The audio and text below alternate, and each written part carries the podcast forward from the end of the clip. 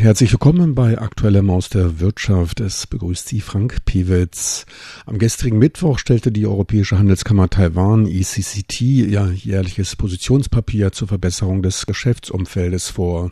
Zusammengestellt wird dies aus den als am dringendsten empfundenen Empfehlungen von 24 der 30 sich im ECCT organisierenden Industrie- und Unterstützungskomitees. Diese Zusammenfassung der Positionspapiere bildet dann die Gesprächsgrundlage der Kammervertreter mit den jeweiligen Regierungsbehörden. Titel der diesjährigen Ausgabe des Positionspapiers war nach höherem Greifen Lösungen für das 21. Jahrhundert erfassen.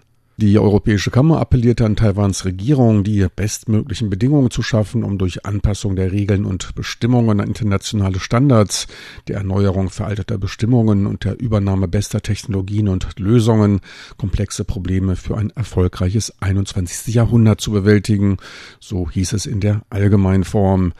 Zu diesem für die Geschäftswelt, aber auch für die Entwicklung des Landes nicht unbedeutendem Anlass der öffentlichen Vorstellung des Papieres ist auch regelmäßig ein höherer Vertreter des Wirtschaftsministeriums anwesend. Gestern wurde die neue Ausgabe des Positionspapiers an Mei Lin Chen, Ministerin der Landesentwicklungskommission, überreicht. Konkret 148 Anliegen enthält die neue Ausgabe. 93 davon entstammen noch dem Positionspapier des Vorjahres. 55 neue Punkte kamen hinzu und 22 Prozent aller Anliegen konnten abgeschlossen werden. Ein bisheriger Rekordwert. Daraus dürfte man dann auch Taiwans verstärktes Bemühen zur Vorbereitung zum Beitritt in regionale Handelsabkommen herausinterpretieren. Bei der anschließenden Pressekonferenz stellte Hakan Zerwell, der Vorsitzende des ECCT, das neue Positionspapier vor. Er lobte die im vergangenen Jahr gemachten Fortschritte und erläuterte auch das Titelbild der diesjährigen Ausgabe, welches einen Apfelbaum darstellte. So, progress has been made thanks to our excellent relations with the government and the Fortschritte konnten dank unserer hervorragenden Beziehungen mit der Regierung und der harten Arbeit unserer Komitees und der Vorstandsdirektoren und des Sekretariats gemacht werden. Und wie ich schon in meiner Präsentation Minister Chen und den ECCT-Mitgliedern vorgetragen habe, die meisten der vom ECCT vorgetragenen Punkte konnten gelöst werden, was natürlich eine gute Nachricht ist. Genau deshalb wählten wir auch den Apfelbaum auf unserer diesjährigen Titelseite. Er zeigt an, dass die niedrig hängenden Früchte bereits alle gepflückt wurden. Taiwans Bestimmungen sind allerdings leider noch nicht auf dem Stand einer modernen Ökonomie. Es gibt weiterhin eine Menge an höher hängenden Früchten, die es zu ernten gilt. Wenn wir die besten Äpfel erreichen wollen, müssen wir höher greifen. In gleicher Weise wird es schwieriger, die komplexen Probleme der zukünftigen Wirtschaft zu lösen. Auch hier verhält es sich so wie am Apfelbaum. Die am höchsten hängenden Früchte sind die reifsten, die süßesten. So sind auch die besten Lösungen der Wirtschaft des 21. Jahrhunderts am schwersten zu ergreifen, versprechen aber einen weit verbreiteten Nutzen für die Wirtschaft und Taiwans Bevölkerung. While difficult to reach, promise to produce the most widespread benefits for the economy and the people of Taiwan. Weiterer als sehr wichtig angesehener Punkt ist die stärkere Nutzung des Englischen, insbesondere in den Behörden. Der Weg in die Zweisprachigkeit mit Englisch als zweiter Sprache wird dabei begrüßt und für die Entwicklung Taiwans als förderlich betrachtet. Dazu Freddy Höglund, Geschäftsführer des ECCT. Uh, the other issues is the, the implementation of English ein anderer Punkt ist die Einführung des Englischen als offizielle Sprache. Wir sind sehr erfreut darüber, dass ein Termin für die Einführung bis 2030 gesetzt worden ist. Wir begrüßen dies und denken, dass es gut für Taiwan ist. Es geht dabei nicht nur darum, Englisch zu sprechen, sondern auch Investitionen und Unternehmen in Taiwan anzulocken. Denn durch die Ausgabe von Regierungsdokumenten im Englischen wird man internationale Unternehmen anziehen, hier in Taiwan zu investieren, ihre neueste Technologie nach Taiwan zu bringen und es wird Taiwan auch wirtschaftlich wirtschaftlich helfen. Wenn all die Ausschreibungen für Regierungsprojekte in Englisch zusammen mit dem Chinesischen veröffentlicht würden, wäre es ein großer Schritt vorwärts, den wir wirklich begrüßen würden.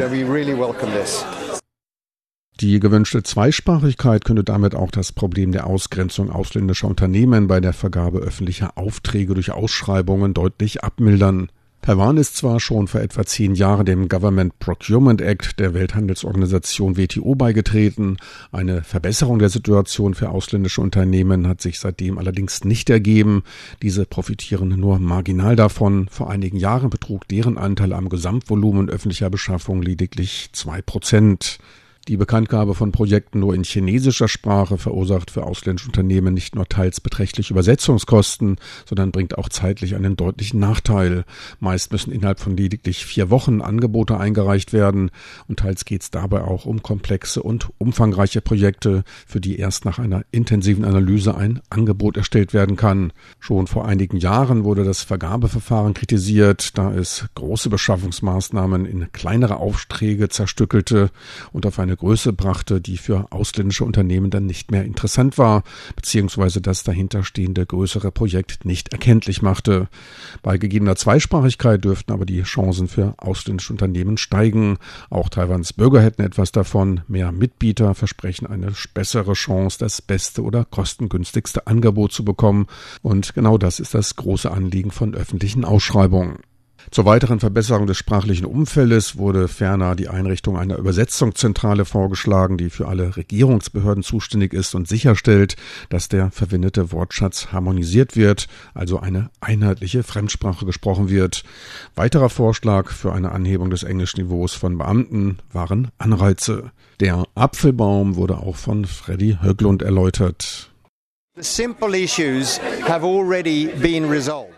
Die einfachen Aufgaben sind bereits gelöst. Wir hatten eine lange Zusammenarbeit mit der Regierung. Wir geben bereits seit 24 Jahren dieses Positionspapier heraus und die einfachsten Dinge sind bereits geregelt. An der Spitze finden sich nun die süßesten Früchte und wir alle wissen, dass Taiwans Früchte sehr gut, schmackhaft und süß sind, aber hoch hängen. Wir suchen jetzt nach einer Gelegenheit, an diese hochhängenden Früchte zu kommen, die schon seit langem existieren und sich in etlichen unterschiedlichen Sektoren befinden, wie zum Beispiel der Standardisierung, beim erneuten Testen von Produkten, die ins Land gebracht werden und so weiter. Dies sind die Fragen, für die wir nun besondere Anstrengungen an den Tag legen müssen. Eines dieser Themen ist auch die Ausweisnummer für Ausländer, ein Thema, welches bereits seit zehn Jahren angesprochen wird und letztlich nun konnten wir diesen Apfel pflücken und können uns nun anderen zuwenden. And now we can move on to others. Beim doppelten Testen geht es insbesondere um die für Autofirmen kosten- und zeitträchtige Nichtanerkennung europäischer Sicherheitsstandards, was eine Menge an Papierarbeit bei der Einfuhr nicht nur von Fahrzeugen, sondern auch von Komponenten erfordert. Dies sind Kosten, für die der Endverbraucher letztlich veranlagt wird. Vorgeschlagen wurde vom ICCT auch die Verwendung zertifizierter elektronischer Signaturen. Gleichzeitig wäre es im digitalen Zeitalter wünschenswert, Anträge online stellen zu können. Weiteres wichtiges, erfolgreich gelöstes Anliegen ist die Umstellung der Ausweisnummern für Ausländer, der ARC oder APRC-Karte. Letztere ist die ständige Aufenthaltserlaubnis, ein bereits seit zehn Jahren von der ECCT-Kommission vorgetragenes Anliegen. Dazu der Vorsitzende des Komitees für einen besseren Lebensalltag. Es handelt sich dabei um eine recht einfache Sache. Die Länge der beiden Nummern ist gleich, doch hinter den ersten beiden Buchstaben bei der ASC und APRC folgen acht Zahlen. Taiwanische Ausweise haben aber nur einen lateinischen Buchstaben und Zahlen. Doch die meisten Computersysteme sind nur auf die Akzeptanz des taiwanischen Formates ausgelegt. Wenn Ausländer dann etwas online erledigen wollen oder verschiedene Mitgliederprogrammen beitreten wollen, wird deren Nummer nicht vom System akzeptiert, weil es nur auf Taiwan taiwanische Ausweisnummern ausgelegt ist. Wenn beide Nummern das gleiche Format haben, dürfte es auch für die Unternehmen einfacher sein, ihr System umzustellen, damit sie auch unsere Nummern akzeptieren können. Dies ist wichtig, denn heutzutage wollen wir immer mehr in unserem Alltagsleben alles online erledigen und durch solche technischen Probleme wird der Alltag einfach komplizierter und unbequemer. Man ist nicht so zufrieden.